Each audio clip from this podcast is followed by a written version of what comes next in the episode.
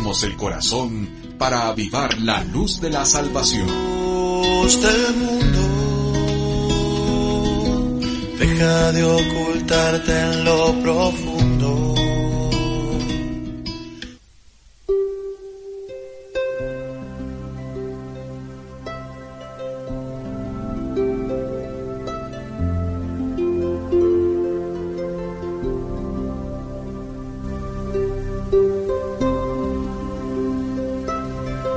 Señor les bendiga hermanos, qué bendición para nosotros el día de hoy. Llegar una vez más hasta ustedes con este su programa Toma tu luz. Un programa en el que Dios va a hablar a nuestro corazón, en el que Dios va a edificar nuestras vidas. Y pues con todo el corazón esperamos que sea de mucha bendición y de un, y de un fuerte impacto para cada uno de nosotros. Y esperamos que esta palabra del día de hoy nos ayude a entender el misterio del Espíritu Santo, que es un misterio fundamental en la vida de todo creyente. Vamos a iniciar nuestro programa del día de hoy como cada día martes, dándole gracias a Dios por su amor y su fidelidad. Pero antes vamos a darle la bienvenida, como cada martes, a nuestro hermano Enrique. Hermano Enrique, muy buenos días. Buenos días a todos, es un gusto volver a estar con ustedes y volver a hablar un poquito sobre el Espíritu Santo. Buenos días Fernando, buenos días Carmelina, buenos días Boris, buenos días Alan allá en, en cabina, Dios te bendiga. Y esperamos que este, este programa sea de muchísima, muchísima bendición para cada uno de nosotros. Bienvenido hermano Boris, muy buenos días. Gracias Fernando, buenos días, eh, buenos días a todos, buenos días a Alan.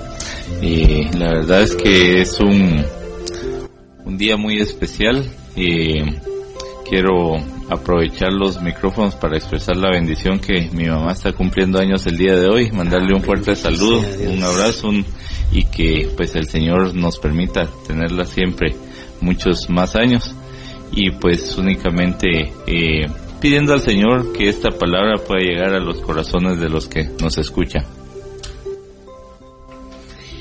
Muy buenos días hermana Carmelina, bienvenida a este programa.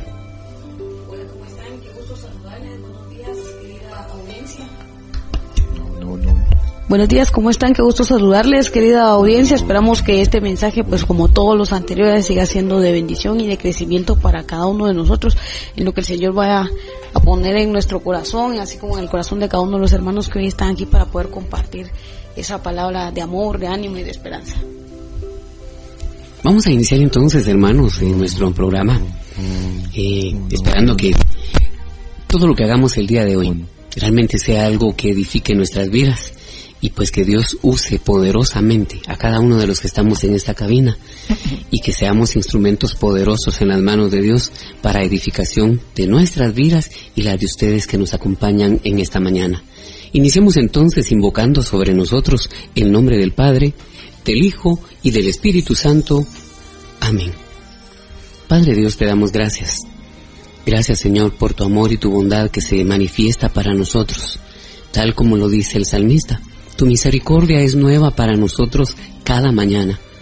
Gracias Dios amado por el gran regalo de tu amor, por el don de la vida y sobre todo Señor por la necesidad que haces brotar en nuestros corazones de tu presencia, de tu palabra, de ser personas que con nuestros actos te agrademos. Y Señor, sobre todas las cosas, gracias por tu Espíritu Santo que nos conduce a toda verdad.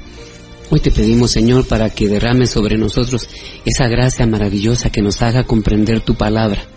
Permite que seamos hacedores de tu palabra y que nos gocemos en todo momento de nuestra vida porque esa palabra queda arraigada en nuestros corazones y es alimento para lo porvenir. Padre, envía sobre nosotros tu Espíritu Santo para que renueve nuestra vida, nuestra alegría, nuestro gozo, nuestras fuerzas, nuestras ilusiones. Señor amado, que en este tiempo de incertidumbre para todo un país o para todas las naciones de la tierra por causa de la pandemia, permite que tu Espíritu Santo renueve nuestras fuerzas y nuestra alegría de vivir y ser testigos de que tenemos un Dios que todo lo puede. Señor, Tú que llenaste nuestros corazones con la luz de tu Espíritu Santo en Pentecostés, también el día de hoy vuelve a irradiar sobre nosotros la luz de tu Espíritu Santo. Y concédenos, Señor, que guiados por este mismo Espíritu, Vivamos con fidelidad, con rectitud, en santidad, para que siempre tengamos la esperanza de un día gozar de tu consuelo. Padre amado, porque lo pedimos y lo agradecemos en el nombre de Jesús, nuestro Señor, y también por la humilde intercesión de nuestra Madre, la siempre Virgen María, y por supuesto, orando en la fuerza y el poder del Espíritu Santo, a ti, que eres Dios, que vives y reinas con poder y autoridad por los siglos de los siglos. Amén. Vamos a, empezar meditando un poquito la luz que el Espíritu Santo a nosotros nos otorga. Y dentro de esa luz que el Espíritu Santo nos otorga a nosotros, yo quisiera como que meditáramos un poquito entre la diferencia de brillar o iluminar. Si yo le preguntara a usted que está ahí enfrente, ¿cuál es la diferencia entre brillar e iluminar? ¿Qué pudiéramos nosotros contestar ante esa situación?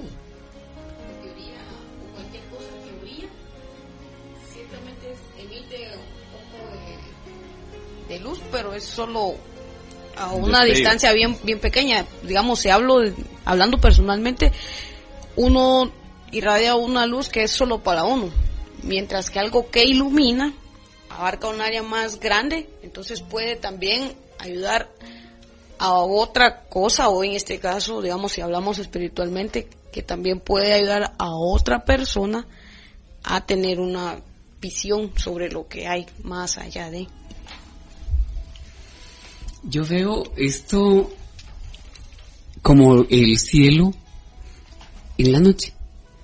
Eh, usted mira estrellas y brillan, pero en lo más mínimo influyen o irradian algo de esa luz que tienen para, para conmigo, que las veo desde acá.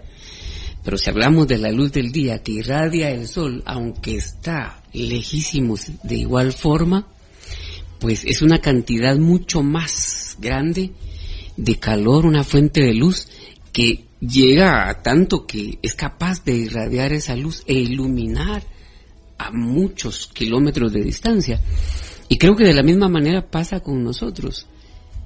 Así como yo esté eh, en mi relación con Dios, qué tanto Dios está en mi corazón, tengo esa luz de Dios que puede solo iluminar y dar indicios de que algo tengo de fe o puede ser una luz suficiente. Chispita. Para poder no solo decir soy, sino ser un factor influyente en la vida de los demás. Sí, yo creo que, coincidimos en, la diferencia de la intensidad. Exacto, esa es intensidad. Lo que pasa es que nosotros brillamos internamente, pero podemos brillar opacos, brillar mucho, dependiendo de la luz que nosotros tengamos pero no transmitimos luz. No damos luz. Y el Espíritu Santo se tiene que ver en nosotros porque nosotros tenemos que dar vida y tenemos que enseñar. Y esa es la pregunta porque es interesante esto en, nuestra vida porque el Espíritu Santo en nuestra vida está brillando o está iluminando verdaderamente. Eso que usted dice es bien interesante porque, por ejemplo, vamos a poner un ejemplo bien sencillo. En la casa, cuando uno deja de limpiar las lámparas, la luz está ahí, con la misma intensidad, digamos que sea el Espíritu Santo. Pero si usted deja que se empolven los focos, de repente se va poniendo más oscuro, ya no ilumina igual. Si lo limpia, vuelve a tener. Y creo que en ese sentido, por ahí va. también el Espíritu Santo lo tenemos, pero si lo dejamos opacarse o, no lo dejamos brillar como es, no lo limpiamos, no le damos un mantenimiento, digámoslo así, eh, pues también pasa lo mismo, dejamos de irradiar esa luz que, está dentro de nosotros. Es lo que Pablo dice, contristar el espíritu. Por eso es interesante esta parte, ¿verdad? Porque hemos estado en, una semana donde hemos querido aprender de los dones, hemos querido aprender de los carismas, hemos querido aprender, pero en esta semana que celebramos la Santísima Trinidad, realmente para nosotros qué tan importante, eh, perdón, qué tan importante fue para nosotros vivir esa relación con el Espíritu Santo. Y por eso al hacer mi lectura de hoy en la mañana en el Evangelio según San Mateo en el capítulo 5 versículo 13, el Señor nos habla de esto específicamente, dice, ustedes son la sal de la tierra, pero si la sal se vuelve insípida, ¿cómo, cómo recobrará su sabor? Y no sirve para nada, sino para que la gente la deseche y la pisotee. Y ustedes son la luz del mundo, y una ciudad en lo alto de una caulina no puede esconderse, ni se enciende una lámpara para cubrirla con un cajón.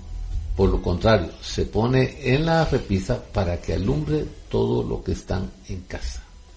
Hagan brillar su luz delante de todos, para que ellos puedan ver las buenas obras de ustedes y alaben al Padre que está en los cielos. Hacen una reflexión importante. Y una de las reflexiones importantes que nosotros tenemos que entender en este, en esto que está hablando sobre la sal y la luz, y una de las cosas importantes que tenemos que ver con el Espíritu Santo en la relación con Jesús y el Padre, es que dice que nosotros tenemos que hacer ver, que se tiene que hacer notar nuestra luz y tenemos que hacer brillar nuestra luz. No es, mira, Fernando, qué buena luz, sino tienes que hacerla brillar. Es un esfuerzo que tienes que hacer. Es una, una dedicación que le tienes que poner. Y entonces nos hace reflexionar y meditar un poquito sobre las actitudes y las conductas que tenemos en la vida. ¿Por qué? Porque siempre andamos chapuceando, siempre andamos medio resolviendo, siempre andamos medio esto, pero nosotros de verdad no estamos haciendo brillar nuestra luz. Y, no, y al no hacer y no permitir que nuestra luz brille, estamos opacando la obra del Espíritu Santo y la obra de Dios en nosotros. Y esta parte es, es una cosa que me afectó mucho, sobre todo cuando en el versículo 13 dice, ustedes son la sal de la tierra, pero si la sal se vuelve insípida, ¿cómo recobrará su sabor? Ya no sirve para nada, sino para que la gente la deseche y la pisotee. Dos cosas que el Señor nos quiere dar, dos cosas que Dios nos da que nos ha otorgado en la vida, pero en estas dos cosas nosotros no le hemos puesto la atención. Darle sabor a nuestra vida, darle sazón a nuestra vida, darle luz a nuestra vida, darle la presencia de Dios a nuestra vida. Y cuando nosotros tenemos eso en nuestra vida, es lo que nosotros le damos a los demás. Le otorgamos la sazón de la vida, la esperanza de, muchas cosas, los momentos de muchas dificultades, la, la oportunidad de ser fortalecido, saber que se puede, mira, no tengas pena. Y cuando Dios te dice, te harán la guerra y no podrán contra ti, porque yo, tu Dios, estoy contigo, tener esa certeza de que tenemos esa luz, de que tenemos esa radiante y que esa fortaleza y esa promesa se va a hacer una realidad en nuestra vida. Y esta es la parte importante. Hemos vivido las fiestas de pensamiento. Hemos vivido las oportunidades y las palabras de pensamiento. Pero cuando el Señor te dice, mira, cuando no le das sabor a tu vida, o cuando no le das luz, tu luz no brilla, lo que estás haciendo es estás permitiendo y estás desechando las cosas que Él te ha dado. Y estás permitiendo que otros pisoteen lo que Dios te ha dado. Y estás permitiendo que eso se deteriore todos los días en tu vida estás permitiendo que eso no pueda producir lo que tiene que producir en la vida. Y esa es una reflexión que el Señor quiere que nosotros meditemos. ¿Por qué razón? Porque nosotros podemos ser en nuestra propia vida la buena influencia para los demás y para aún para nosotros mismos, en nuestras familias, en nuestros grupos. Pero cuando entendemos esta parte y descubrimos esta parte, para nosotros Tristemente, Dios no ha sido una buena influencia. Porque lo hemos dejado que se deteriore. Lo hemos dejado que se opaque. Y no hemos usado la sal de Él para sazonar y darle sabor diferente a nuestra vida, a nuestro ser, a nuestro caminar, a nuestro desarrollo y a nuestra, nuestros alcances y a nuestros propósitos. Por eso él dice, necesito que tengas tres cosas importantes en tu vida, la fidelidad, la honestidad y la sinceridad.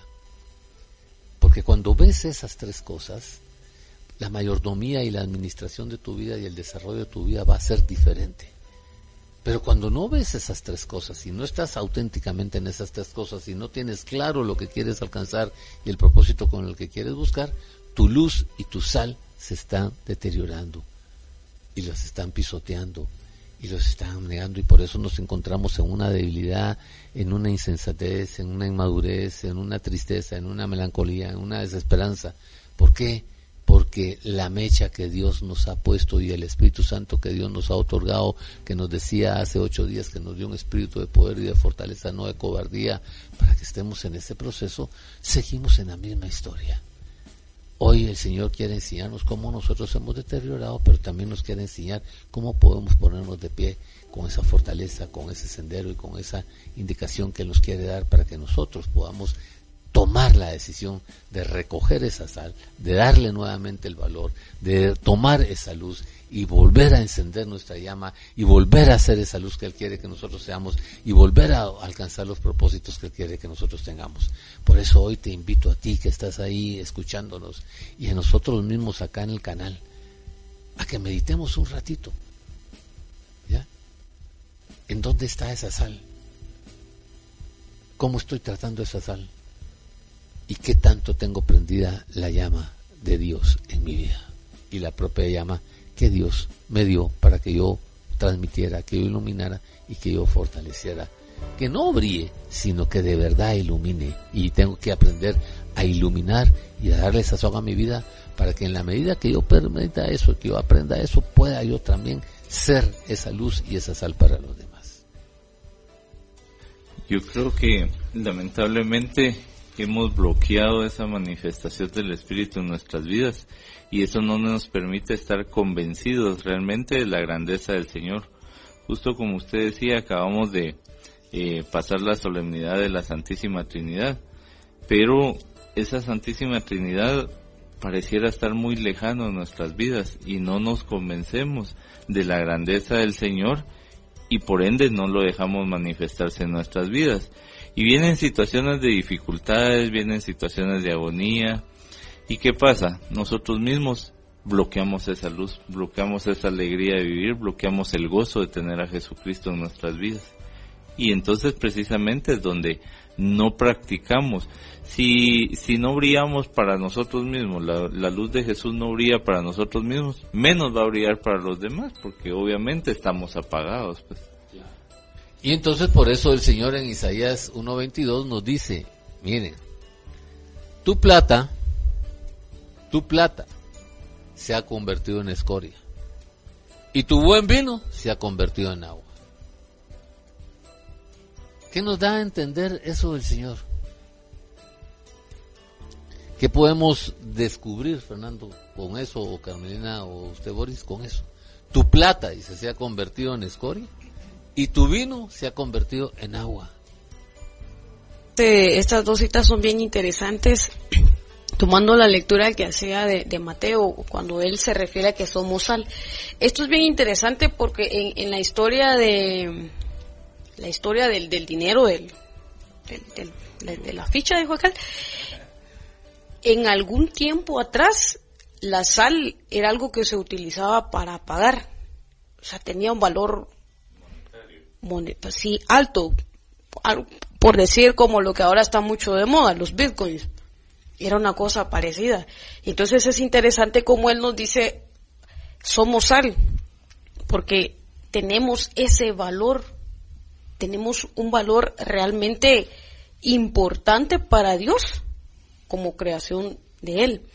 Y entonces cuando dice también aquí, eh, ahora que cita Isaías, cuando dice tu plata se ha vuelto escoria, y es que también la plata fue utilizada en algún momento y hoy por hoy también sigue siendo un metal precioso que tiene valor.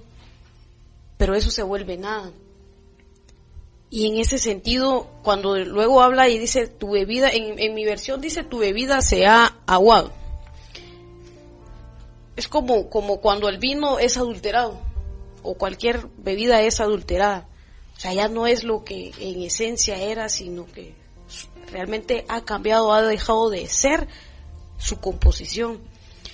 Y en ese sentido yo quisiera poder también compartir con ustedes. Cuando dice que la sal, si pierde su sabor, ya solo sirve para ser desechada y pisoteada. Es que también tenemos que tener cuidado porque podemos, como bien decía el Inge, podemos iluminar para bien o para mal. Y esa es una responsabilidad y tal vez muchos han caído en, ese error y yo personalmente puedo decir hoy por hoy, yo en algún momento de la vida también lo hice. Y claro, uno piensa y, quiere ser monedita de oro y caerle bien a todo el mundo. Y cree uno, cree uno, erradamente, que, que está haciendo bien para los demás y goza y disfruta y muchas cosas, pero realmente después de eso te das cuenta que cabalmente sos pisoteado. ¿Por qué razón? Vamos a poner un ejemplo. Si hay algún patojo que esté escuchando o alguien que esté viviendo una situación como la que yo en algún momento de la vida permití en mí. Por ejemplo, cuando uno se va y se pasa una buena fiesta, una buena farra y todo eso,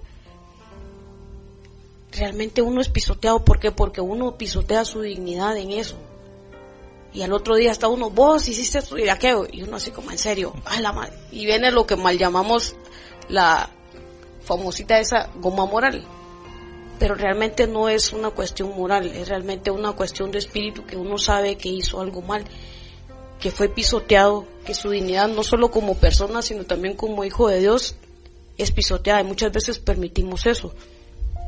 Y entonces es lo que dice Isaías. Uno como agua o uno como vino realmente se adultera, deja de ser lo que es, pierde ese brillo, pierde ese sabor. Pero claro, también es cierto, podemos volver nuevamente a tener ese sabor, a dar ese sazón. Podemos volver a, iluminar a otros. Y esa es una, ese es un regalo bien maravilloso que Dios nos permite a los que hemos tenido un pasado un poco complicado. Y es que también podemos demostrarle a los demás que si uno pudo salir de eso, que si Dios lo ayudó a uno a salir de eso, movido por el Espíritu Santo, pues también usted hermano se está pasando una situación parecida o tal vez más complicada, usted también puede volver a recobrar ese sabor, puede volver a hacer ese vino, de esos vinos buenos que uno dice, ala, ese vino es un buen vino podemos volver a hacer eso, podemos volver realmente a iluminar, pero para bien. Y de verdad se siente eso muy, muy, muy. Es una sensación, un gozo realmente muy lindo, muy agradable el poderse sentir uno valorado, no porque lo valoren los demás, sino porque uno como persona se empieza a dar el valor como persona, en mi caso como mujer, pero también como hijo de Dios. Una parte que es importante en Isaías 1.22 dice, tu plata se ha convertido en escoria. Y una de las preguntas que nosotros nos tenemos que hacer reflexionar es, muchas veces ustedes han oído un término que dice, es que es la escoria de la sociedad. Es lo peor. ¿Ah? Lo peor. Cosa vil y sin ninguna estimación cosa vil y sin ninguna estimación.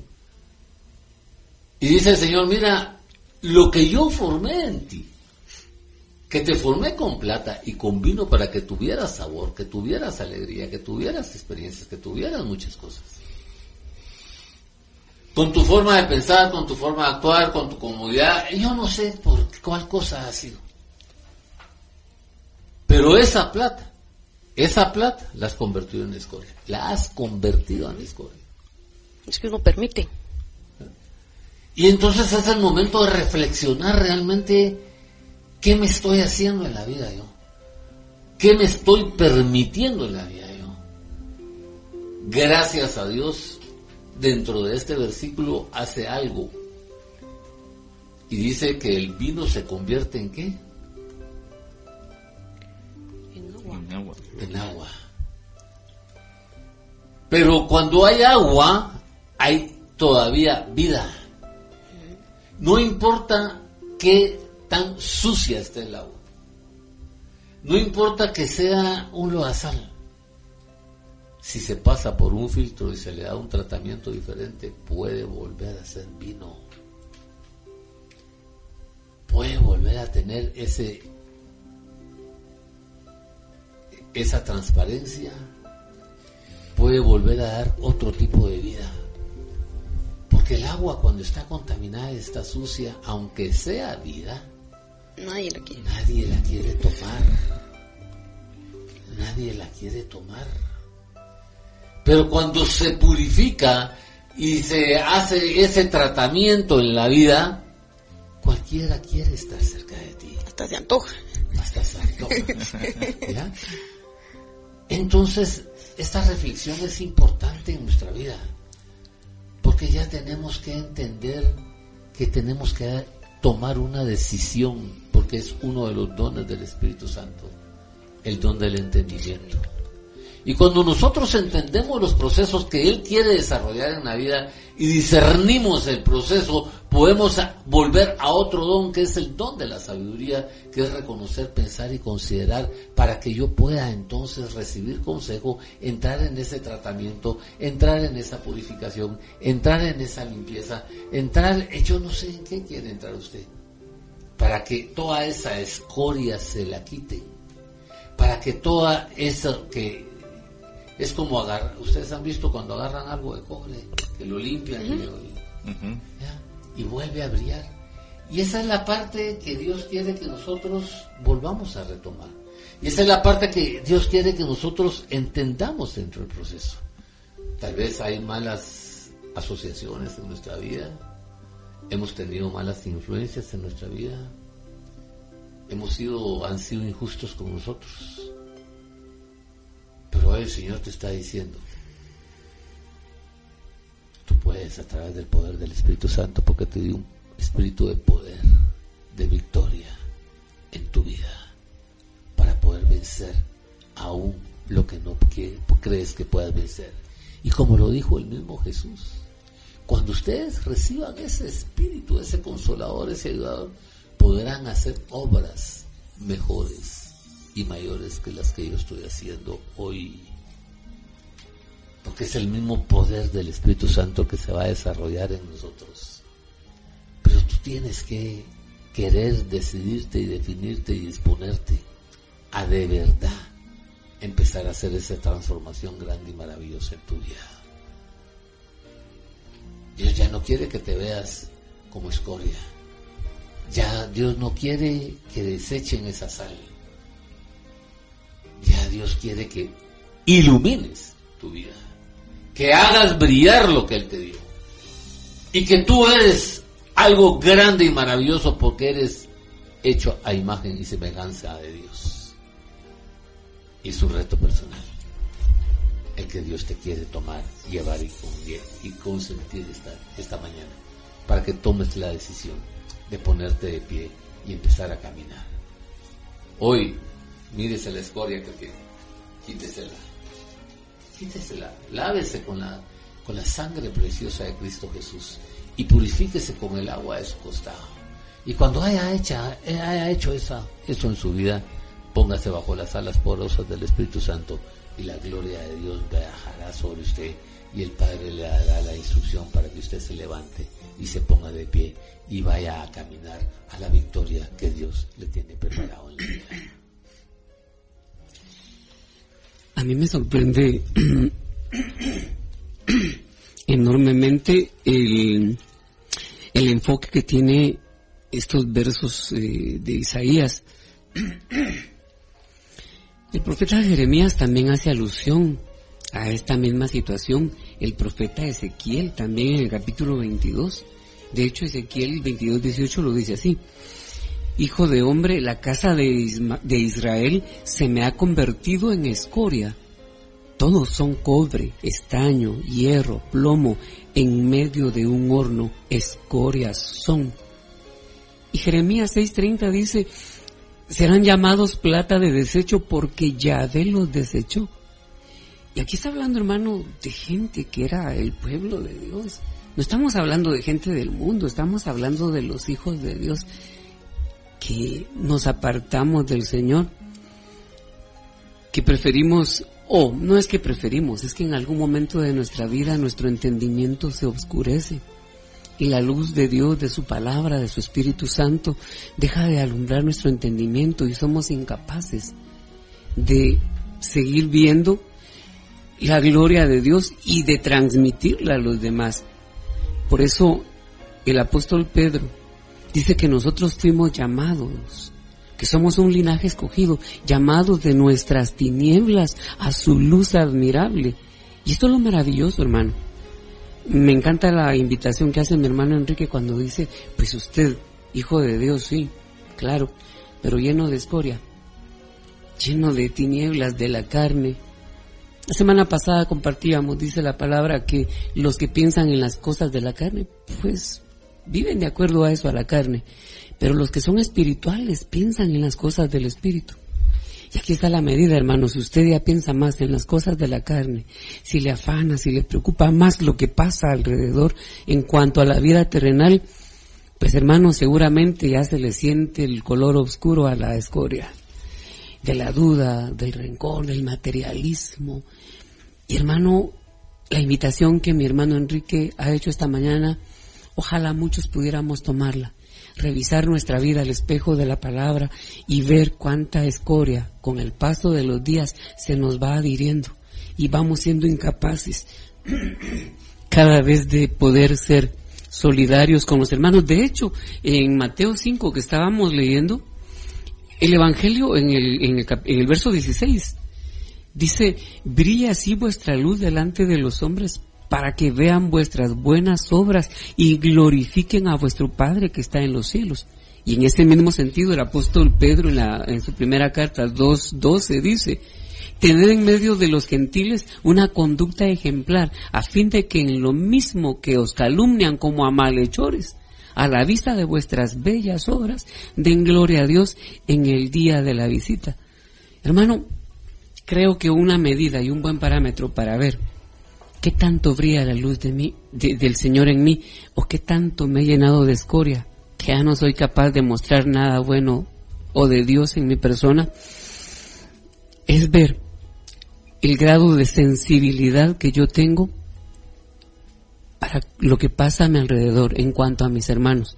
Porque si bien es cierto, qué bueno que tengamos conocimiento de la palabra, qué bueno que pensemos eh, en crecer espiritualmente. De hecho, en la iglesia se promueve una corriente eh, muy poderosa y es, hermano, fórmese, fórmese, fórmese. Y, lo enfocan de muchas maneras y todo el mundo invitado o combinado a, a, a formarse. Pero yo le digo, hermano, fórmese, sí, pero ojalá esta formación no se convierta en la escoria que le impide ver al hermano como hermano. Y ojalá los afanes de la vida a usted no lo lleven a alejarse de Dios con la Biblia en la mano, en medio de una comunidad y ser incapaz de manifestar en la manera más mínima la luz del Evangelio. Que Dios nos ayude para que esta palabra que hoy nos nos presenta mi hermano Enrique y la invitación a revisar nuestra vida, mírese cuánta escoria ya tiene, porque es mentira, hermano. Nadie va a decir, yo ni un poquito de escoria. usted ya no tiene nada de luz, de toda la escoria lo cubrió, hermano. Aquel que piensa que está bien, dice el apóstol Pablo, el que crea estar firme, cuide de no caer. Porque, hermano, esto no es nada más de decir soy, es de que nuestra vida, nuestras obras, como dice el Evangelio, hable de esa luz que está en medio de nosotros, porque de hecho es la luz que irradiamos a los demás escuche hablar a alguien por 30 segundos y usted mira lo que tiene en su corazón. Si en 30 segundos le dice una palabra de Dios por lo menos, ese hermano tiene luz. Pero si le habla de un montón de charadas banales, hermano, huya por su vida. Corra, porque ese hermano no tiene más que tinieblas para compartirle. Ojalá nosotros, hermano, seamos del tipo de personas que cuando abrimos la boca, algo de Cristo le dejamos a los demás. Es importante esto. Y por eso el Padre dice que va a otorgarnos al Espíritu Santo para que a través de otorgarnos ese poder del Espíritu Santo, ese fuego del Espíritu Santo, nosotros podamos ser escudriñados y purificados interna y externamente. Por eso es que Él nos va a enseñar la verdad y nos va a conducir a esa verdad y esa verdad nos hará libre y por eso se llama paráclito ayudador, por eso se llama abogado para interceder por nosotros. Y esa es la parte fundamental que nosotros tenemos que entender en la vida. Y por eso dice, como ustedes han sido rebeldes en la vida y han andado sembrando calumnias en la vida, han sido Jacobs en la vida, porque el nombre de Jacob significa el hombre o la mujer que anda haciendo trampa en la vida. Y entonces hemos sido tan tramposos porque todos, todos somos Jacobs. No hay ninguno que no diga, porque dice la palabra de Dios, que todos pecaron. Y estamos separados de la gracia de Dios. Y cuando decimos que no somos pecadores, hacemos mentiroso a Dios. Entonces, aquí hay dos cosas importantes que tenemos que reflexionar. Pero hoy el Señor nos dice, mira, yo te voy a dar el Espíritu Santo. Y entonces se me viene a la mente como cuando nosotros vamos a purificar oro o vamos a purificar algo importante cuando vamos a sacar un brillante del carbón. Y entonces es como cuando nos ponemos delante de ese horno y, empieza a soplar sobre nosotros ese calor, ese fuego. Y permitimos que esa escoria se vaya cayendo de nuestra vida con ese poder del Espíritu Santo. Y permitimos que eso que nos ha estado obstaculizando toda la vida empiece a sacar lo grande y maravilloso que Dios sembró en nuestra vida, el poder de nuestro Espíritu Santo. La capacidad de discernir, de entender, de recibir consejo, la sabiduría que Él quiere derramar y que quiere volver a purificar en su vida para que a través de esa sabiduría usted pueda discernir y pueda decidir cosas diferentes en su vida. Pero ¿qué sentido tiene vivir la fiesta y fuimos a la iglesia y cantamos toda la noche y pasamos un ratito en el refinado y volvemos a lo mismo? Dice la palabra de Dios con lo que leyó el hermano Fernando. Dice, el Señor, por eso se llama escoria de la plata. Para el Señor son un desecho. A mí me impacta muchísimo. Me impacta muchísimo eso. Porque hoy el Señor me está dando una oportunidad diferente en la vida y me está tratando diferente en la vida. Y me está diciendo, que hombre, tienes que cambiar. Y entonces me da un consejo, porque muchas veces la pregunta que todos hacemos es, bueno, ¿y qué tengo que hacer? Bueno, y, bueno, si ya estoy así, ¿qué, ¿qué es lo que tengo que hacer? El Señor dice, primero tienes que hacer un alto. Cuando haces un alto, entonces identificas dónde estás. Cuando hay un rótulo de alto, sobre todo el que usábamos antes, cuando íbamos a atravesar la línea del, del tren, habían hasta barreras para no pasar. Entonces, haga un alto en su vida. Mire, mire que tiene mire cómo va la vida, mire qué va a alcanzar al final de su vida. Mire si los propósitos que usted tiene realmente van, va usted caminando por eso. Por eso el Señor nos dice que si tu ojo es motivo de pecado, quítatelo, y si tu mano es motivo de pecado, quítatelo, y si tu pie es motivo de pecado, quítalo. Porque cuando usted ve y algo le gusta, que no es de Dios y tiene el deseo y la intención de alcanzarlo, va con su mano, lo toma y va con sus pies caminando a encontrarlo. Y entonces entra en un proceso de desobediencia. Y entonces dice Señor, el tema de, de estar así es porque nunca me has puesto la atención que yo merezco. Y lo peor de todo es que ni siquiera tú te has puesto la atención que tú te mereces ponerte a ti mismo. Y entonces, cuando tú no te has puesto la atención a ti mismo, ¿cómo me vas a poner la atención a mí? Y cuando yo te estoy hablando de transformaciones y de que quiero realizar la cosa, pero en tu mente y en tu corazón tú no tienes ese deseo y no estás dispuesto a obedecer y aceptar ese consejo de mí, entonces el don que te di lo estás utilizando, el don del consejo que te di lo estás utilizando para escuchar otras cosas, otro tipo de circunstancias, estás deteriorando el don. Y la sabiduría que te estoy dando, que es reconocer, pensar y considerar, la estás manejando precisamente para satisfacer tus necesidades y tus propios deseos. Y dice Santiago en el capítulo, en, Santiago 1, dice que no te va a dar nada Dios cuando pides así para satisfacerlo en tus propios deseos y en tus propias pasiones, no te lo va a dar. Dice, ¿de dónde proceden las guerras y las contiendas entre ustedes? De sus propias pasiones. Piden y no se les da que piden para malgastarlo en sus propias pasiones y en sus propios deseos. Entonces, entendiendo esta parte, tengo que entender otra situación, que es que sin Dios yo nada puedo hacer en la vida. Y que si aunque yo que esté consciente que quiero alcanzar la vida eterna, pero si no tengo el Espíritu Santo que me va a guiar, que me va a revelar y que me va a conducir, y entiendo la obra del perdón de Cristo Jesús en mi vida, es bien difícil obedecer al Padre. Por eso el Señor le preguntó a los discípulos cuando Jesús le dice, ¿quiénes me aman? Todos levantaron la mano y dijeron, sí, te amamos. Y Él les dice, no, solo me aman los que están dispuestos a obedecer la voluntad de mi Padre. Entonces, reflexionando esto, dice el Señor, en primer lugar tienes que ser un alto. Tienes que mirar tu vida. Y tienes que escucharte a ti y escuchar qué opinan de ti. Pero no los que te van a decir solo cosas que tú quieres escuchar o que yo quiero escuchar. Porque yo me puedo ir con el hermano Boris, mire, hermano Boris, póngame, mira a mí, ah, si usted, usted sí, mire, vale la pena. No, no, no.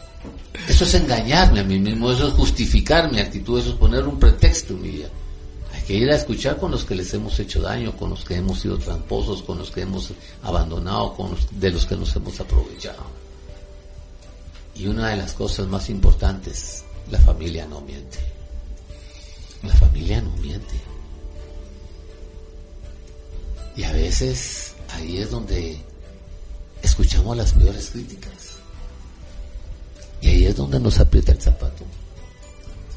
Por eso ese, ese rótulo de alto, mire y oiga, es importante hacerlo hoy. Porque tiene que entender que tiene que obedecer las señales que Dios le da. Y tiene que aceptar las señales que Dios nos pone en, el camino. Porque precisamente por ir así saltando los señales en desobediencia, haciendo lo que queremos bien, no le hemos puesto la atención que necesitamos a nuestra vida. Y hoy Dios quiere llenarlo de ese poder, ponerlo en ese de calor, con ese fuego del Espíritu Santo. quiere quitarle esa escoria, quiere quitarle esa suciedad. Hoy el Señor quiere que pase usted por ese fuego para que ahí se quede todo lo malo que está flotando en su vida cuando pase usted al otro lado, bajo el corazón de Jesús, bajo esa llaga de Jesús, cuando usted pase en esa puerta llamada Jesús hacia el Padre, usted sea purificado, sea limpiado, sea liberado con la sangre poderosa que baja del corazón de Cristo Jesús. y sea lavado con el agua de su costado. Y entonces va a recibir ese poder que viene de lo alto de amor Espíritu Santo para que le termine de quitar lo que tenía quizá muy pegado. Y que le enseñe a conducirse y que le enseñe a manejar la sabiduría, que le enseñe a manejar el don del consejo, que le enseñe a manejar el don del entendimiento, que le enseñe a manejar el discernimiento, para que cada decisión entienda usted por qué hizo el alto, hacia dónde seguir la ruta que tiene que seguir correcta y escuchar las bocinas que le dicen, pare, no sigas, se te olvidó tal cosa. Esa es parte importante de esto. Como decíamos en la, lectura de San Mateo, ya no sigamos dando nuestra vida para que otro lo pisotee. Y si vamos a entrar en este proceso de transformación, de purificación de nuestra vida con la Santísima Trinidad por decisión y voluntad del Padre, nosotros tenemos que entender que tenemos que permitirnos y dejarnos hacer esto en la vida para que nuestra agua se purifique y vuelva a convertirse en vino como se convirtió en vino en las bodas de Cana. Y el agua en las bodas se convirtió en vino ¿cuándo? Cuando hicieron lo que Jesús les ordenó. Cuando hicieron lo que Jesús les ordenó. y volvieron a tener sabor en la vida y volvieron a desarrollar ese sabor en la vida. Por eso la Santísima Trinidad es importantísima, porque es una relación con ellos. Y que a través de permitir esa relación con ellos, con el Padre, con Jesús y el Espíritu Santo, Mamá María le va a enseñar a usted un camino de bendición, como ella obedeció, como ella aceptó, como ella permitió, como ella vivió y como ella se entregó. Póngase atención. Mire, el Señor nos dice, pongan atención, ya no te obstines, ya no te obstines en las cosas que no te han dado libertad, ya no te obstines en las cosas que te tienen donde te tienen. Sal de eso, saca eso y prueba. Prueba a Dios en tu vida. Y cuando te hayas dispuesto y decidido y convencido a hacer esa transformación y pasar por esa purificación, vas a dejar la obstinación por un momento. Y ya vas a tener un punto de comparación entre un resultado y otro. Un resultado y otro. Y entonces te vas a preguntar, ¿valdrá la pena seguir desechando la sal que Dios me dio? De seguir sazonando mi vida con desperdicios. De seguir alimentando mi vida como la tenía el hijo pródigo, de sobras de comida de cerdo. Cuando en la casa del Padre el que peor está, está mejor que nosotros. El que peor está, está mejor que nosotros.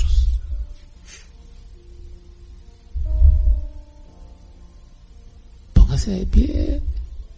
O ahí donde usted está, dígale, Señor, quiero purificarme nuevamente. Si todavía puedes hacer algo con esta sal, hazlo, Señor. Esta agua está turbia, quizá, sí, pero se puede transformar, se puede purificar. Se puede convertir otra vez en vino. Aquí tengo la escoria, sí, tengo la escoria, pero Señor, eso me dolió lo que escuché, que tú me puedes rechazar. Yo no quiero en mi vida estar pagando la vida eterna con Satanás. Yo quiero vivir tu gloria, Señor. ¿Qué opinas, Fernando? A mí me impacta esto, hermano Enrique, porque creo que mucho tiempo de nuestra vida nosotros caminamos pensando que todo está bien. Y ahorita que te escuchaba hablar, me acuerdo yo cuando nosotros recibíamos nuestras primeras formaciones, hablando de, me acuerdo que nos decían a nosotros, mire, la vida del creyente en comunidad, su vida espiritual, es como un trencito que va por la vía férrea y no pasa nada, va en la seguridad. Aquí si me mantengo en la vía férrea, voy seguro. Pero dice entonces el trencito va y va cantando y va orando, pero de pronto el diablo dice, se ve en la en la imposibilidad de detener ese trencito cuando la vida espiritual está plena en el espíritu. El diablo no se te puede poner enfrente, decía el hermano, porque lo vas a arrollar, lo vas a investir. Pero el diablo es astuto y se adelanta entonces. Y allá adelante solo mueve una palanquita y cambia las vías. Y el trencito sigue caminando y sigue cantando y sigue orando, pero simple y sencillamente el trencito ya no va en la dirección en la que inicialmente pensó que iría, sino va hacia cualquier otro lado. Y esto pasa con nosotros, hermano. Cuando escuchaba al hermano Enrique ahorita hablando esto, digo yo, hermano, ciertamente, tal vez nosotros ni cuenta nos hemos dado. Cuánta escoria, cuánta tiniebla guardamos ya en nuestra mente, en nuestro corazón y a veces incluso ya la expelemos en lo que hablamos. Ya la, ya, la transpiramos, la tiniebla. Y es, y es bueno que hoy, hermano, de verdad a la luz de la palabra de Dios reflexionemos con respecto de nuestra vida, porque vaya, nosotros que estamos aquí hablándole a usted, seguramente cuando vemos nuestra vida a la luz de la palabra, será increíble ver cuando hacemos un examen bien a conciencia, cuántas cosas de qué avergonzarnos delante de la presencia del Señor, porque como bien decía el hermano Enrique, todos hemos sido Jacob, eh, Jacob en algún momento. En algún momento nos constituimos plenamente en engañadores de nosotros mismos y perdemos la gracia de Dios. Yo no hablo de engañarle a usted, a mí me engaño yo cuando me pongo a hablar aquí y de repente, bueno, no hoy pues digo, pero hermano, hay tiempos de nuestra vida en que de repente no tenemos las mejores actitudes, la mejor espiritualidad y así hablamos, así predicamos, así servimos. Usted en su comunidad, hermano, tiene que revisarse porque nosotros somos la sal y la luz del mundo. Eso lo dijo el Señor Jesús.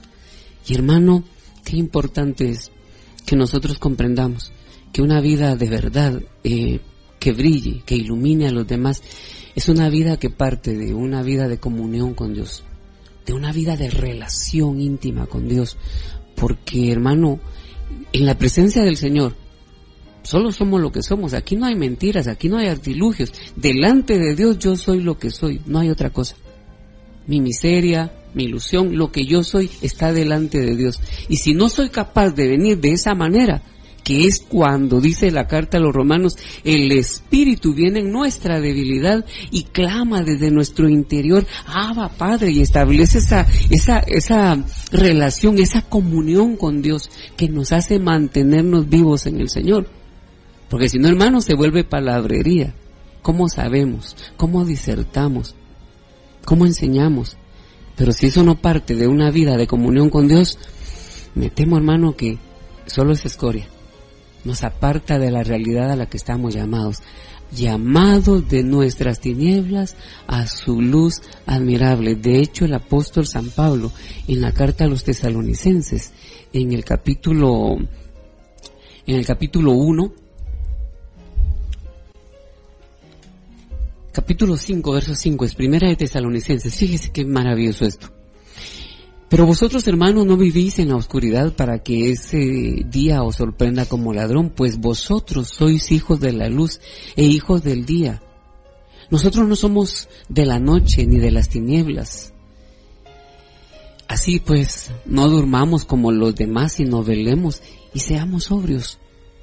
Y esto es precisamente, hermano, también la iglesia, el catecismo de la iglesia, en una exhortación, en cuanto a la vida del espíritu, hermano, el numeral 740, pues por tiempo no lo vamos a leer, pero lea ese numeral y en adelante la iglesia nos da una luz clara de que la vida de oración es la vida que le da vida a la acción del Espíritu Santo en nosotros. Si tenemos una vida de comunión, porque de lo contrario, hermano, otro año más en nuestra vida y nosotros asumiendo que vamos bien, pero de repente estamos, bueno, de hecho vea usted, cuántas personas hay que les pesa hasta los pasos que dan. Ya el hermano puede venir a orar por un hermano, hermano puede venir a servir, vamos a orar, vamos a ayunar, para ayunar como cuesta. Yo me acuerdo de comunidades donde dice, este viernes comienzan las 40 horas de adoración al Santísimo acá. Y yo he visto comunidades donde, hermano, 40 horas de adoración, le toca a las 2 de la mañana, hermano, y la gente pone la cara. Hermano, ya se echa una escoria encima que le pesa, que le den el privilegio de estar en la presencia del Dios vivo. Ya que te pese eso, hermano. Sí que, que escoria, hermano. Y entonces Hermano, qué maravilloso es que podamos nuestra vida realmente ponerla delante de Dios y siempre vivir ante la mirada de Dios esperando que nos asista para poder ser fieles y honestos en nuestra relación con Él. Para concluir, en la vida férrea, si no ponemos la atención al alto, al mire y al oiga, nos va a atropellar el tren, como nos ha atropellado hasta hoy el tren. Está atropellado hasta hoy el tren, así es. Por eso el Señor dice, bueno, estás parado y tienes que tomar una decisión porque tienes que seguir caminando en la vida. Hoy entendiste cómo has deteriorado los valores que Dios tiene para contigo y que Dios te otorgó en la vida. ¿Y por qué? Porque no te pusiste la atención necesaria ni le has puesto la atención necesaria a Él le has puesto la atención necesaria a las cosas de la mundanalidad. Y las cosas de la mundanalidad nos han cegado y nos han engañado el corazón y nos han puesto una dureza en nuestro corazón, en nuestra mente, en nuestro ser.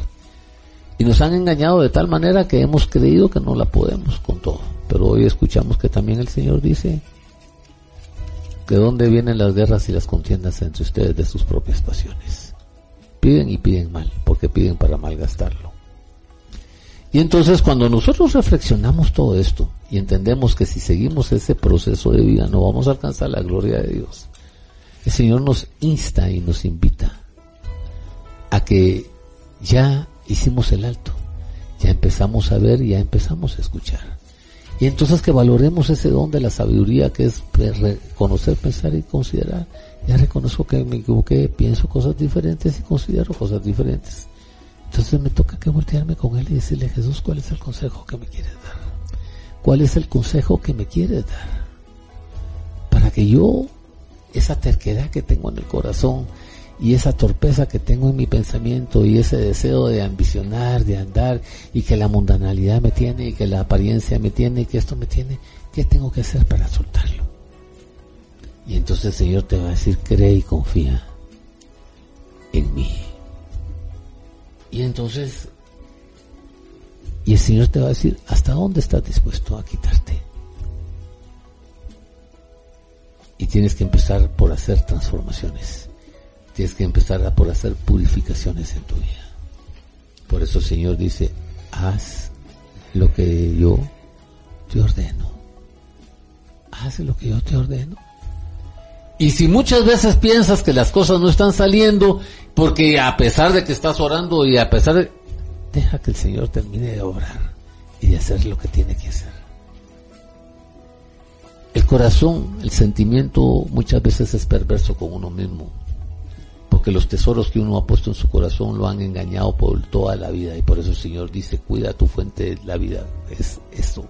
Y Él lo que quiere es sacar de ese corazón toda la escoria, todos los rencores, todos los daños, todos los malos sentimientos. Y cuando tú permitas que Él purifique tu corazón con su sangre bendita y el agua de su costado, y haga un espacio para que te conviertas en el templo poderoso del Espíritu Santo, Él se va a volver un tesoro en tu corazón y de eso va a hablar tu boca. Y de Él va a hablar tu boca porque es palabra de Dios, es promesa de Dios y entonces te alejarás y entonces podrás caminar y entonces podrás visualizar la obra que Dios quiere. Hoy estás en un momento importante. Él quiere derramar otra vez el poder del Espíritu Santo, ese de, de calor. Él quiere derramar esa autoridad que te quiere otorgar en la vida ese poder para que te puedas poner de pie, ese poder para que puedas alcanzar muchas cosas. Él te quiere dar esa dirección, Él te quiere volver a revelar. Pero todo depende de que tú permitas que ese fuego te sople en la dirección, en la voluntad que el Padre tiene que, y que quiere hacer en tu vida. Ese es un paso que tú lo puedes hacer. Y es el momento hoy o en la noche tú decidirás cuando vas a tener a terminar de hacer la reflexión del alto, del mire y del oiga. Pero lo que sí es seguro es que tienes que seguir caminando. Y el camino lo puedes llevar como lo seguías llevando o te decides tomar al Padre, al Hijo, al Espíritu Santo y a Mamá María como parte fundamental de tu vida, de tu caminar, de tu guianza y de tu dirección. Que Dios nos bendiga grandemente.